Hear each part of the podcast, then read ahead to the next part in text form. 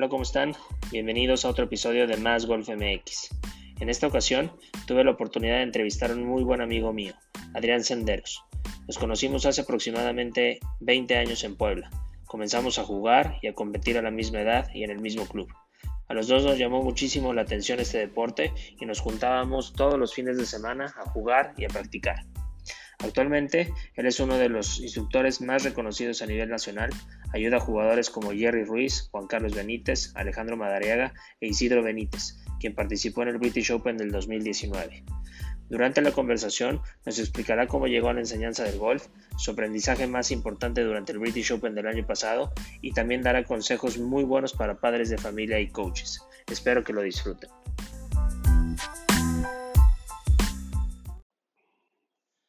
Pues mi querido Adrián, ¿cómo estás? Muy bien, Álvaro, muy contento por esta invitación, muy contento de estar aquí platicando contigo, eh, acoplándonos a, a, la cuarentena. La verdad, mi familia de salud hasta ahora muy bien, gracias a Dios. Espero que en casa estén igual. Sí, me da muchísimo gusto. La verdad es que, pues sí, también encerrados este, cuidando a la familia, cuidándonos pues a toda la sociedad, de que eso se trata, ser un poquito responsables ahorita con, con todo este tema, pero pues también haciendo cosas nuevas y me da muchísimo gusto que, hayas aceptado la invitación. Para mí es un gran honor poder platicar con, pues además que con un amigo, con alguien que admiro mucho en este, en este tema de la enseñanza. Entonces, pues si quieres vamos a darle. Este, primero que nada me gustaría que nos contaras un poquito de tu historia, este, ¿qué te trajo, qué te trajo hasta aquí, hasta lo que estás haciendo actualmente? Mira, eh, me voy a ir un poco para atrás. Siempre fui un poco sport billy, me gustaron todos los deportes. Eh, hacía fútbol, básquetbol, taekwondo, equitación, muchos deportes. Eh, la verdad es que era bastante bueno y conforme fui creciendo me di cuenta que siempre fui un, una persona que, que, le daba mucha importancia al esfuerzo. Entonces, conforme fui creciendo, me di cuenta que en, en, los deportes de equipo no todos daban el mismo esfuerzo y con mi poca madurez mental, pues eso me, me dolía, ¿no? Que no todos tuvieran el mismo compromiso que yo.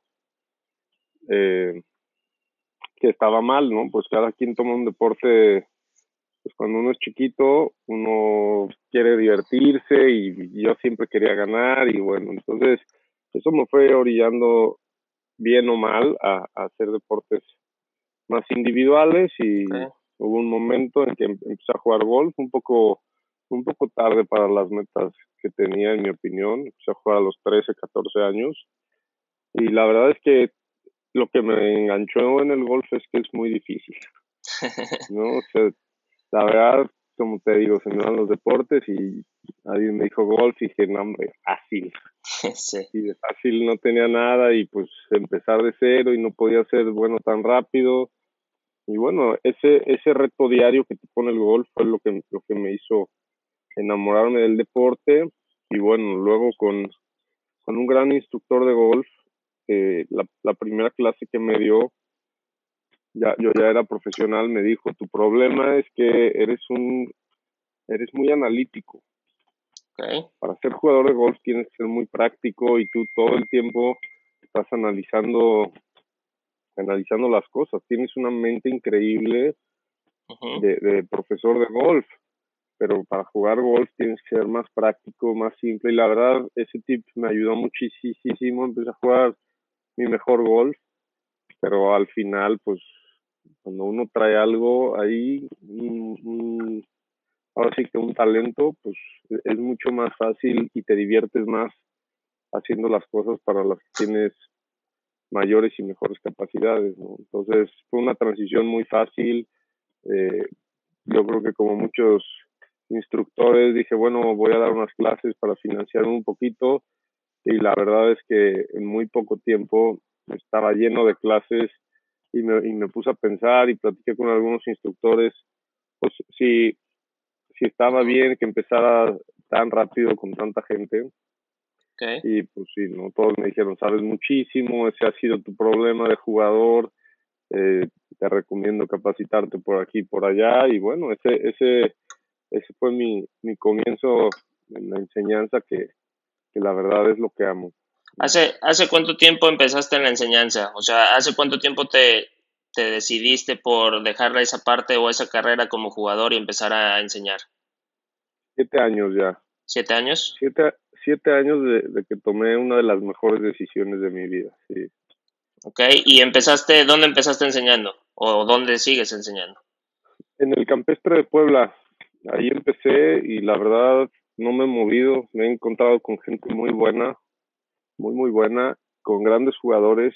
Eh, digo, no, no, no, no me atrevo a decir que, soy un coach que ha trascendido, al contrario, creo que estoy arrancando, pero sí para ser, para ser buen instructor, me parece que es necesario tener buenos jugadores. Y en el campestre de Puebla, pues he tenido la suerte de, encontrarlos y de que ellos confíen en mí, ¿no?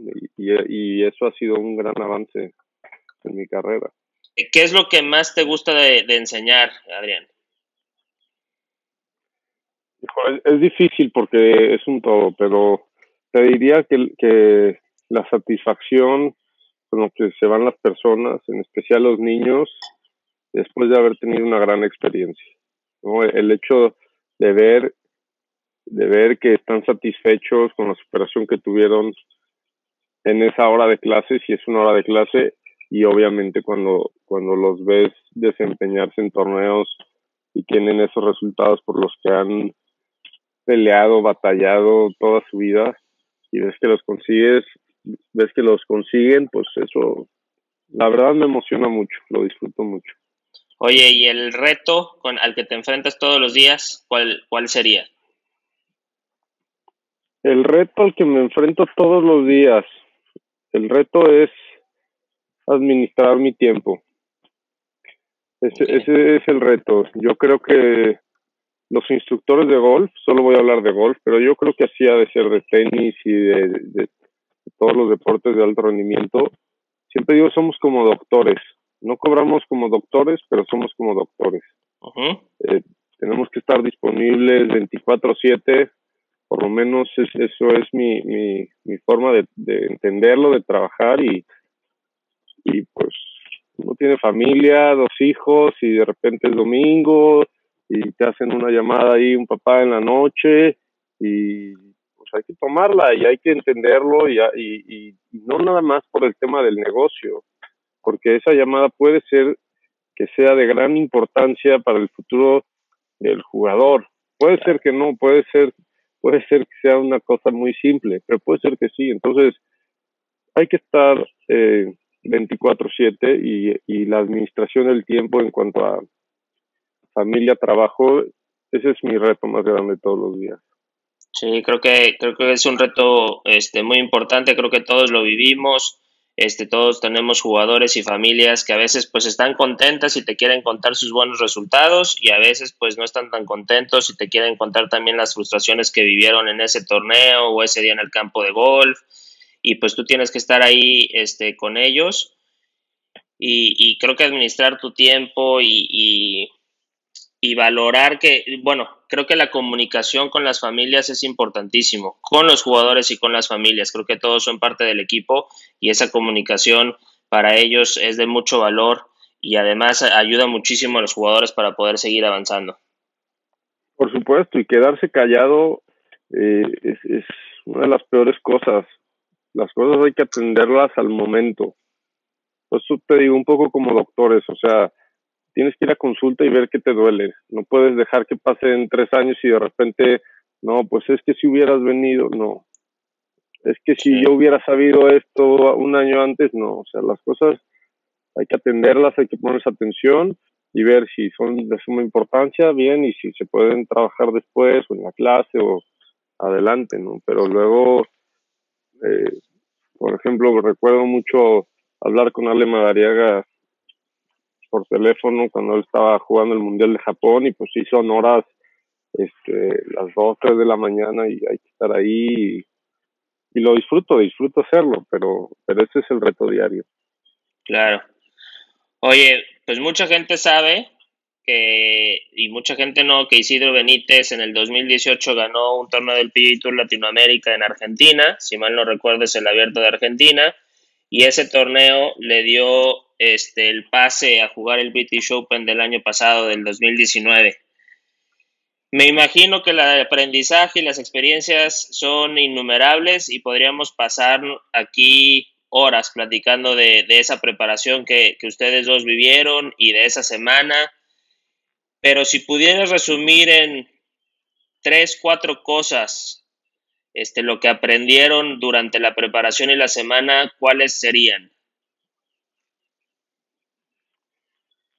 Híjole, sí me la pones difícil. Sí, sí podríamos hablar horas de esto, sobre todo porque para mí ha sido mi primer mayor como coach y el, y el, y el único hasta el momento. Ojalá vengan muchos más y que vengan campeonatos, pero tengo todo tan presente que, que podremos platicar mucho tiempo, pero... Imagino. Mira, te voy a platicar un poco cómo estuvo la preparación. Nos fuimos tres semanas antes eh, José Canales, que es mi cuñado y es entrenador físico, eh, lo entrena él, es muy bueno, se vino con nosotros y, y, Emilio Maure, su primo, que es un gran jugador, fue su caddy también. Eh, estuvimos los cuatro ahí, Isidro, Emilio, José y yo, desde tres semanas antes.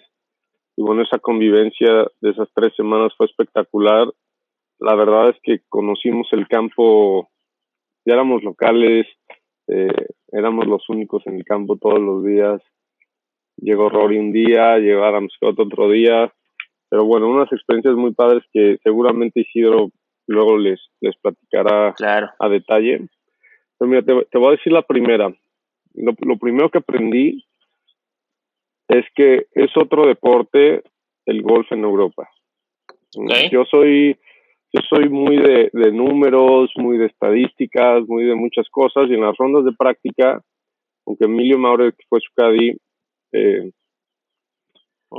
llevaba sus números, yo sacaba mis notas y todo para ir aprendiendo, para poder observar dónde estaba el fallo y de repente ya llevábamos siete rondas de práctica y a mí me gusta mucho poner qué palo pegó, cómo estaba el viento, eh, cómo botó, cuántos para adelante y para atrás y de repente te encontrabas que venía pegando el 8, el 9, el, el 7 y de repente el 4. Y dices, ¿cómo? O sea, son cosas que no, eh, no puedes medir. El jugador tiene que ser mucho más intuitivo. Es, es otro deporte. O sea, no, no, te vas a encontrar cosas, puedes pegar un fierro 7 a 250 yardas, un fierro 4 a 140. Entonces, hay que ser intuitivo. Eso, eso eso no se puede calcular. O sea, no, no puedes medir cuánto hay de viento, casi no te puedes parar.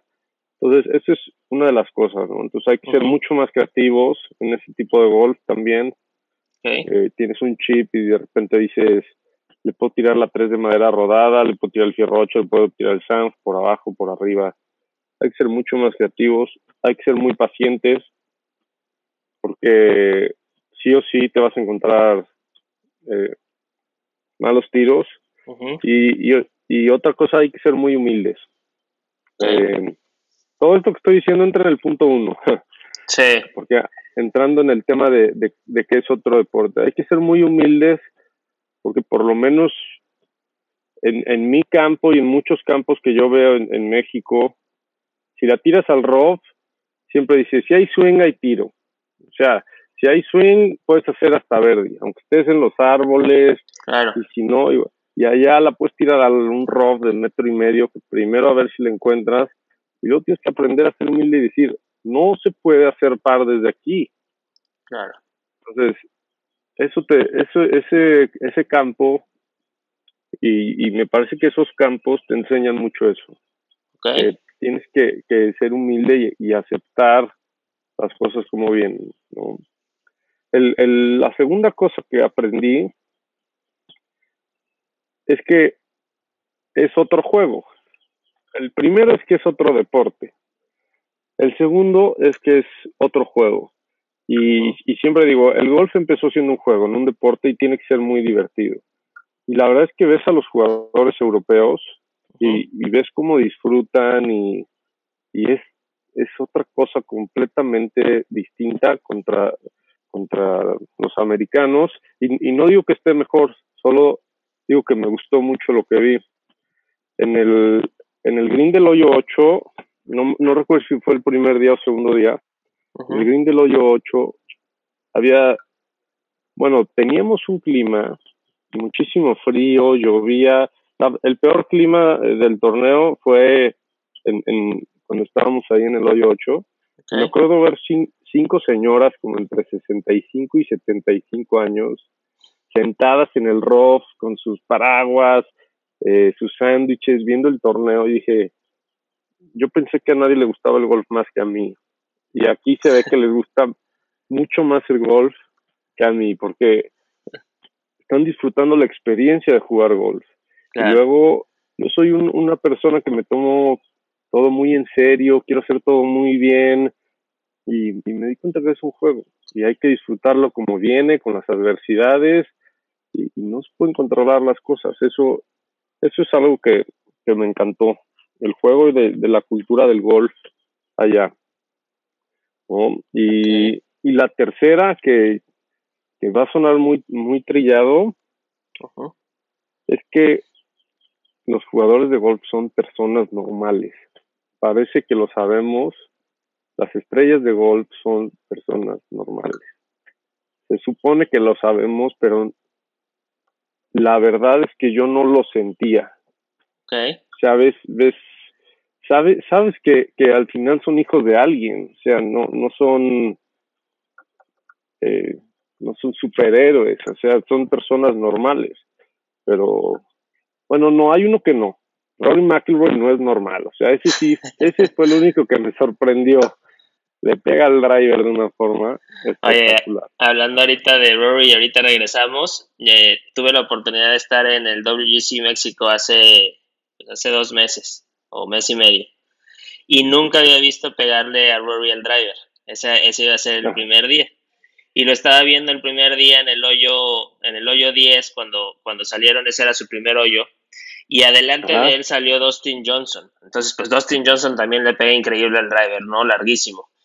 Y le pega y le pegó muy bien Dustin Johnson, obviamente una trayectoria este, durísimo, con poquito fade, un poquito plana. Este, pero ya había visto jugadores, la verdad es que a lo mejor este, Mauricio Tamés y, varios jugadores pues le pegan parecido así plano. Y luego en el grupito de atrás, este, se para Rory y la verdad me impresionó, o sea, la saca al cielo durísima, totalmente diferente el sonido de la pelota, dije, él sí me impresionó. Entonces, él sí no es normal. Exactamente, cuando es eso que dijiste de él sí me impresionó, es lo mismo que yo digo. ¿Qué te impresionó del Open? Te lo juro que nada más, bueno, dos cosas. Una, cómo le pega Rory al driver tuvimos la suerte de que en una de las rondas de práctica solo estaba, en todo el campo solo estaba Rory y nosotros, ¿no? Entonces, el, el de práctica había un provisional, entonces era muy cortito. Yo le estaba dando, bueno, estaba viendo a Isidro y yo le daba la espalda a Rory, que Rory estaba como a tres metros mío atrás. Okay. Y sí, cuando escuché el primer driver tuve que voltearme, sin pena me volteé a verlo, unos cuatro o cinco drivers y sí fue algo espectacular. Y, y la otra cosa que me impresionó es la sensación, híjole, va a ser una redundancia, pero lo que se siente cuando Tiger está cerca. O sea, es algo, Tiger entra en la casa club, a la casa club donde están los jugadores y la gente se calla, eh, todos están pendientes de qué va a pasar no como le da la bola, pero su presencia en cualquier lugar, pues la verdad se siente. O sea, la verdad sí, sí, sí se siente. esas dos cosas me, impresionaron y esas son las tres cosas que aprendí. Oye, pues dices cosas muy, sí, dices cosas muy importantes, la verdad, y que me van a ayudar mucho con mis jugadores. Una, la de ser creativos, porque muchas veces intentas hacer creativo, los tratas de, de generar habilidades para que puedan este, hacer diferentes tiros porque sabes que es importante, pero los jugadores a veces no lo ven. Entonces, pues eso es muy importante que se den cuenta que va a haber campos donde van a necesitar esa creatividad y donde van a necesitar esos tiros y a lo mejor no lo van a poder aprender esa semana, sí les va a ayudar mucho, pero van a tener que ya llegar un poquito preparados. Entonces esa preparación y esa generación de nuevas habilidades es importantísima. De acuerdo, y, este, perdón que te interrumpa, y de confianza. Okay. porque, porque esa intuición y esa confianza es lo que te van a hacer tomar la decisión correcta. Porque como tú dices, tú puedes practicar el tiro bajo, muy bajo, con un 7 de fierro que salga a dos metros de altura a las 100 yardas. Y de repente te toca, te toca un viento en contra que casi no te puedes ni mover.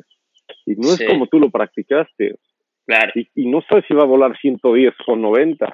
Entonces, hay que confiar en las habilidades. Hay que ser creativo y, y confiar en la creatividad que uno tiene. Muy bien, importantísimo.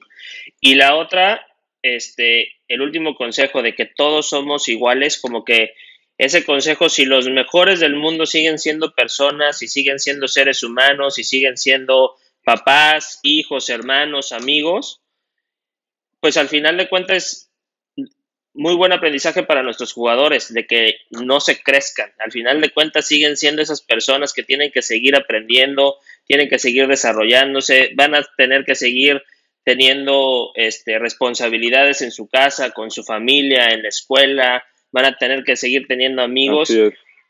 Y los valores que genera el golf siguen siendo los mismos para todos. Me explicó el de ser honesto, ser responsable, ser paciente, ser buenas personas. Y todos lo, debemos, lo, todos lo tenemos y lo vemos en los mejores jugadores del mundo. Y pues obviamente importantísimo inculcárselo a, a los jugadores que van creciendo y que, y que se van desarrollando. Sí, claro, por supuesto. Pues eso tiene este, este lindo deporte. Eh, yo creo que todos, todos coinciden, ¿no? Que, que los valores que te genera, todos los deportes te generan valores, pero yo creo que el golf sí te da un plus. Claro. O sea, en, en, el fútbol es muy raro el que dice, sí, yo la saqué, eh, sí, sí le pegué, sí, sí, es penal. Siempre viene el engaño. ¿no? Y, digo, y es naturaleza humana, es una, es una competencia, pero el golf encuentra una esencia en ti que, que saca la otra parte, que, que si se mueve tu bola tienes que decirlo. no, no, porque si no, eh, lo vas a tener ahí guardado toda tu vida. Y en el fútbol, yo juego mucho fútbol y siempre la sacabas tú y sacabas la mano y si te la daban, la verdad no sé por qué no te sientes mal vas con la inercia del juego y agarras la bola, la sacas. Eh, no, no, es diferente. Eso, ese, ese plus del que hablas, sí es increíble en el golf. ¿no? Sí, toda la gente que pueda jugar golf, se lo recomiendo que por lo menos lo pruebe y, ojalá se enganchen, porque sí te da muchas cosas aparte aparte de, de lo que uno ya sabe, de la disciplina, de, del deporte, de todo esto. Tiene una cantidad de valores innumerables. Claro, Oye, pues ya nos diste muchos consejos para jugadores. Creo que toda esta plática ha sido muchos consejos para jugadores. Eh, me gustaría que nos dieras un consejo para padres de familia que también nos escuchan mucho y que tienen este, niños, niñas y jóvenes en este deporte. ¿Qué consejo le darías a ellos? Primer consejo, que, que se acerquen a buenos coaches, a buenos instructores. Ese es el, el primer consejo. Segundo, que poco a poco, porque esto es un proceso, ir entregando toda la confianza en esos, en esos coaches. Y, y, tener mucha comunicación con ellos. Yo entiendo que igual de primera instancia y en la primera clase uno no puede dejarle a su hijo, ¿verdad? Pero, pero sí, si esa es la persona que uno considera correcta, hay que, hay que confiarle al, al, al niño y al jugador en, en, el tema golf y tener mucha comunicación con, con los coaches. Veo muchos papás que, uno, muchos que juegan a ser coaches y dos, muchos que por su personalidad no pueden dejar que el niño juegue golf. O sea, ya, ya no voy a hablar de que, de que el papá tenga la meta de enseñarle. Tengo un, un, par de papás que son demasiado impetuosos, intensos, que lo viven mucho y que saben que, que está mal. Entonces, los papás que son así, trabajenlo, vayan con un psicólogo, vayan, con un coach mental, vayan con un mentor, con un amigo, ábranse, platíquenle y hay que aprender. Yo le digo a los papás, al niño yo le enseño a jugar golf y al papá que quiera, yo también lo puedo enseñar a ser papá de un niño de alto rendimiento. Claro. Pero, pero no tengo que ser yo, también pueden buscar ayuda en muchos lados. Entonces, trabajen para ser papás de deportistas de alto rendimiento. ese, ese, es, ese es un consejo que le doy a los papás. Sí, creo que importante lo que comentas. Este, obviamente los papás son siempre bienvenidos en el equipo de trabajo, son fundamentales para el desarrollo de los hijos, pero cada uno tiene su rol este, específico con responsabilidades específicas a nosotros como instructores nos toca la parte de la enseñanza del golf, inculcarle los valores del golf. A los papás a lo mejor el apoyo moral, obviamente económico, porque ellos siguen pagando torneos, siguen pagando entrenamientos, lo siguen teniendo en el club de, de golf a los niños, este, pero apoyo económico y pues que se diviertan también los papás, que disfruten el juego de sus hijos. Creo que es importante, muchas veces los papás van sufriendo más afuera en el camino viendo a sus hijos y la idea es que lo disfruten. Claro, tengo ahora eh, entreno a entreno a una no quiero decir nombres para que no para que no se me vayan a poner celosos unos o a enojar a otros, pero tengo una una niña muy buena eh, la entrenando como ocho meses y su papá quiere aprender mucho y me ha dejado la respuesta ya ya tiene 16 años.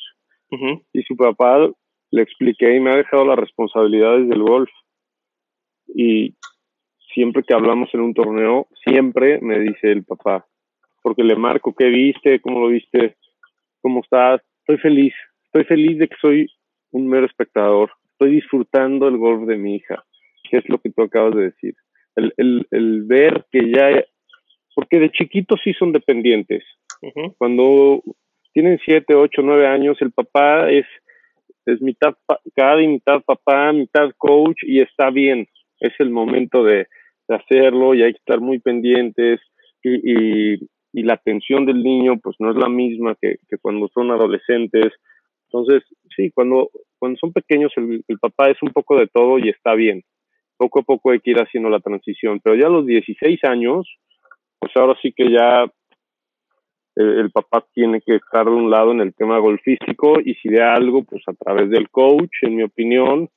Entonces, cada vez que hablo con él me dice, oye, muchas gracias, estoy feliz, estoy disfrutando el golf, está jugando muy bien o lo que sea, hoy jugó mal, pero, pero, pero sí se liberó. Y estoy seguro que todos los papás, si van haciendo esa transición, sobre todo los empieza como a los 11, de a poco 11, 12, 13 y a los 14 ya, a los 13, 14 en mi opinión tienen que estar fuera en cuanto a gol. Oye, ¿y qué consejo le darías a todos los coaches que nos escuchan? El, primero que se preparen mucho, siempre se puede mejorar, siempre se puede aprender, hay, hay que mantenerse actualizado. Y, y el segundo, que es el más importante, que, amen su trabajo y que hagan por los niños. Nosotros formamos a los niños. La verdad tenemos una oportunidad de oro para mejorar el futuro de México. Y a veces estamos tan enfocados en el golf que no lo vemos. Entonces es muy importante cómo hablamos y cómo hablamos no me refiero nada más en groserías, sino si somos positivos, si somos optimistas, si usamos un lenguaje adecuado, cómo nos comportamos, cómo nos movemos. Eh, tenemos el futuro de México en nuestras manos y hay que verlo así y hay que formar, a, hay que ayudar a la formación de los niños y la verdad eh, e, ese, ese es el, el, mayor consejo que les doy. Hay que estar pendientes porque a veces no nos damos cuenta hay que estar pendientes de los niños, de qué hacen, de qué dicen, de cómo se mueven, para dónde voltean. ¿no? Porque luego en los detalles están, están esas cosas que pueden hacer diferencia para su vida o para el golf. Yo sí te puedo decir que muchos coaches han, cambiado mi vida y igual y no te puedo decir qué me dijeron, pero sí me acuerdo del momento, de cómo estaba yo parado, de, de si estaba yo llorando, de qué me dijeron, de si me dieron una, un abrazo fuerte. Eh, eh, eso es muy importante para mí. Concuerdo completamente contigo. Este, creo que nuestra mayor responsabilidad es hacer buenas personas y el medio es el golf. Este, tengo, y ahorita que dices que tenemos el futuro de México en nuestras manos, recuerdo de chiquito, y es más, no me lo dijo muchas veces, pero mi papá, no, por alguna razón siempre se me quedó clavado y mi papá siempre me dijo, Álvaro, hagas lo que hagas y te dediques a lo que te dediques, siempre tienes que trabajar por tu país. Y la verdad es que a veces es difícil conectarlo, cómo estoy yo trabajando ahorita, soy coach de golf y cómo estoy trabajando por mi país, pero pues hay mucha conexión porque tienes el futuro de México, tienes a niños, niñas, jóvenes este, en tus manos, donde los papás te, te dejan o te dan, te hacen partícipes de la responsabilidad de, de, crecer a sus hijos y de educar a sus hijos. Entonces, este, muy importante lo que comentas. Eh, somos responsables del crecimiento de, no solo del golf, sino de, las personas en México. Y es algo exponencial porque lo platicaba con un colega y decíamos, sí, pero tú solo tienes acceso a 35 niños. Y, y yo le decía, por supuesto que no. Si yo le doy la confianza a ese niño y, y el niño es capaz de decirle a sus amigos, oye, esto que estás haciendo o esto esta travesura que estamos haciendo está mal, va más allá de una travesura, está mal. Esto que le dijiste a este niño es un acto de racismo, está mal. Y entonces se, empieza a hacer, el, el, niño lo dice con tal confianza que, que, se vuelve un líder aunque tenga 12, 13 años y tú dices, no, este, ¿de, dónde salió esto? Claro. Y no se vuelve en la burla porque es un golfista que de alto rendimiento, que es bueno, que saben que trabaja, que es serio, que, el niño se tiene confianza, que es bueno haciendo amigos, que es competitivo, todos estos valores de los que platicábamos hace rato, y, esa es la forma de irlo ampliando. Tú se lo dices a una persona, pero si de esa persona o esa, esa personita tiene la confianza, lo va a extraer en, en, en su mundo diario. Claro, claro. Oye, y pues hablando de, lo que estamos viviendo a nivel mundial, el distanciamiento social, esta cuarentena que a todo el mundo le está afectando, ¿qué está haciendo Adrián Senderos para pasar su tiempo? Este, ¿Qué estás haciendo en estos días que también estás encerrado? Cuéntanos un poquito. Pues mira, una de las cosas que, trato de hacer es, es emprender, ¿no? Fui, suena muy trillado, te voy a decir un poco de dónde salió fui a una eh, certificación de coaching deportivo y, y una vez me tocó eh, Alberto Molina Bortoni, perdón, Alejandro Alejandro Molina Bortoni. Fue psicólogo de la, de la selección nacional de México con la Volpe. Y él hablaba mucho de, de emprender a de veras. O sea, de, de, tener ideas que agreguen valor. Entonces, sentarte, poner una hoja de papel y dedicarle tiempo a, qué voy a hacer, cómo lo voy a hacer. Y bueno, ahorita han, han surgido ciertas ideas, estoy dando clases online, esa es, esa es una de ellas, y sobre todo capacitarme, estudiar, aprender de ti, de todos los coaches que están Gracias. ahorita en línea. Eh, hay que leer, ahora me ha dado esto también es un consejo para los papás. Tengo un hijo de dos y medio y uno de tres, cuatro meses. Y he leído, estoy leyendo bastante sobre la educación de los niños y estoy fascinado. Sobre la educación, pero desde pequeños. Estoy fascinado, se los recomiendo, les va a ayudar muchísimo. Eh, es, algo que, que, que les va a ayudar. Pero regresando al tema, pues un poco clases online, mucha capacitación, mucha prueba y error.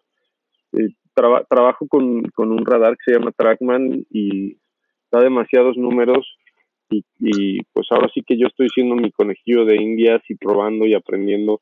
Entonces, cuando empezó esta cuarentena, no sabía yo qué hacer. Sí, sí hacía cosas como sin pies ni cabeza, pero a los cinco días te puedo decir que ya me faltan horas otra vez en el día. Entonces, estoy contento de eso.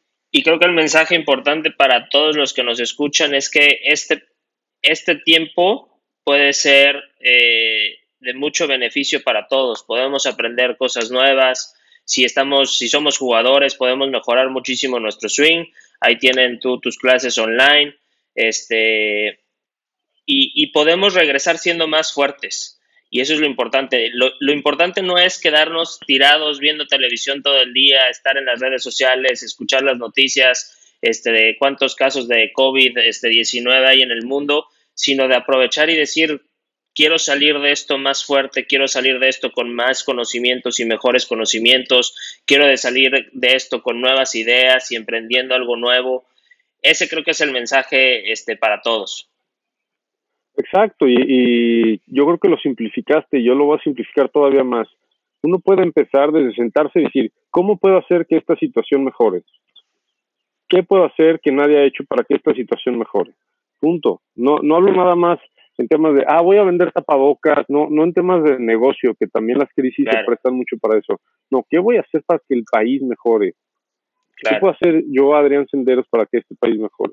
Entonces invito a la gente a que haga ese ejercicio que, que, se siente, ponga una hoja de papel, eh, no esté viendo redes, no esté eh, jugando con los niños, no esté comiendo, no, se siente a reflexionar y, y, a, hacerse preguntas y a, y, con, y a contestarse esas preguntas. Súper. Oye, y ahorita hablabas de que estabas leyendo mucho, este, y, y, va conectado con la siguiente pregunta. Este, ¿qué libro, video o qué libro, video o documental le recomiendas a todos los que nos escuchan? Muy difícil recomendar a, a, mucha gente, ¿no? te, voy a decir, sí, porque bueno, como coaches leemos mucho de, de coaching. Sí. Eh, no sé si ya lo leíste o no, pero este es el libro que más veces he leído y sin conocer a esta persona es de las personas que más ha influenciado en mi vida. El libro se llama Todo se puede entrenar, de Tony Nadal. Ok, sí, claro.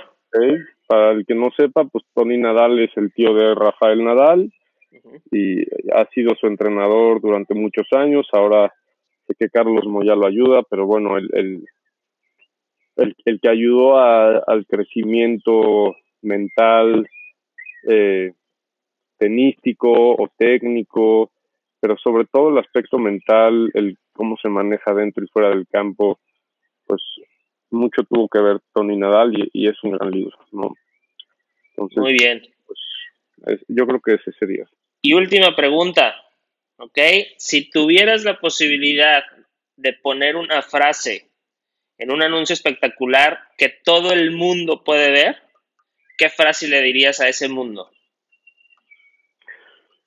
Le diría, no sé si está bien redactado o no, pero le diría, hoy sé tu mejor versión. Hoy sé tu mejor versión. siempre, siempre busco que, que los jugadores sean su mejor versión, se conviertan en su mejor versión. Pero hay que hacerlo todos los días. Es un trabajo de todos los días. Entonces, si tú te vas a la cama diciendo, hoy hice lo mejor que podía hacer. Y no me refiero a, a, lo mejor en cuanto a un entrenamiento, sino en, en mi casa, en el golf, en la calle, en, en platicando con, con, gente. Bueno, pues yo, yo creo que si tú eso lo haces todos los días, te conviertes en tu mejor versión. Claro. Pero sí, sí, yo creo que esa sería la, y además importantísimo tener esta frase en mente, sobre todo ahorita en tiempo de que estamos encerrados. O sea, ¿qué puedo hacer hoy para mañana ser mejor? O sea, ¿qué, qué voy a hacer hoy porque mañana quiero ser mejor? Y si tú te haces esa pregunta o tienes la frase que este, de ser tu mejor versión hoy, pues siempre te vas a poner a hacer algo. Sí, sí. Y, algo que, aporte para ti o para alguien. Entonces, sí, pues eso. Y, y, va muy de la mano con el golf. Siempre en el golf decimos, hay que estar en el presente. O sea, que, no te vayas al futuro, no te vayas para atrás. Pues en las metas a largo plazo, que, yo creo que para la mayoría de la gente, lo sepa o no, es ser una mejor versión de ellos mismos, pues también hay que hacerlo en el presente. También hay, cada día hay que decir, hoy puedo haber mejorado en esto, hoy fallé en esto, hoy aprendí esto, hoy fue un día espectacular, hoy hice lo mejor que pude. Entonces, eso sí se lo dejo de tarea a todos los que, los que nos escuchan. Eh, busquen busquen tener sus mejores días, váyanse a la cama felices, contentos, agradecidos. Eh, eso es, es algo que, que, los va a hacer llegar a un momento de su vida en donde van a estar tranquilos, felices, contentos con lo, con lo que han hecho. Pues muy bien, Adrián. Muchísimas gracias. Antes de despedirnos, este, me gustaría que nos dijeras dónde te puede encontrar la gente en tus redes sociales. No sé, sé que tienes Instagram este, Facebook, no sé si tengas Twitter, este, dinos dónde te pueden encontrar. En Instagram y Facebook, en Adrián Senderos Golf, y la verdad es que Twitter ya no, no lo uso porque siento que es más como de noticias y así, entonces okay. en Adrián Senderos Golf me pueden encontrar. Ahí tanto en Facebook como Instagram están iguales las dos? Así es, están iguales. Muy bien, la verdad es que les recomiendo que lo sigan. Tiene ahí swings de sus jugadores, este, tiene muy buen material, entonces por favor, este, síganlo. Este, y pues nada más, para terminar, muchísimas gracias Adrián. Este, la verdad es que pues, nos conocemos desde chicos, jugábamos la gira infantil juvenil juntos, este, en el mismo club los fines de semana. Empezamos también con un con el mismo profesional y el mismo instructor. Este, entonces, la verdad es que para mí es un honor, te admiro mucho todo lo que has logrado en tu carrera y muchas gracias por poder por aceptar la invitación. No, hombre, igualmente, todavía tengo una, una bola de golf que me regalaste cuando entraste a la universidad y yo iba, yo llevaba un año y medio jugando, dos años, y la verdad ahí la tengo y la guardo con mucho cariño. Muchas gracias. Pues muchas gracias, Adrián. Te deseo lo mejor. Que sigan los Igualmente. Gracias, igualmente.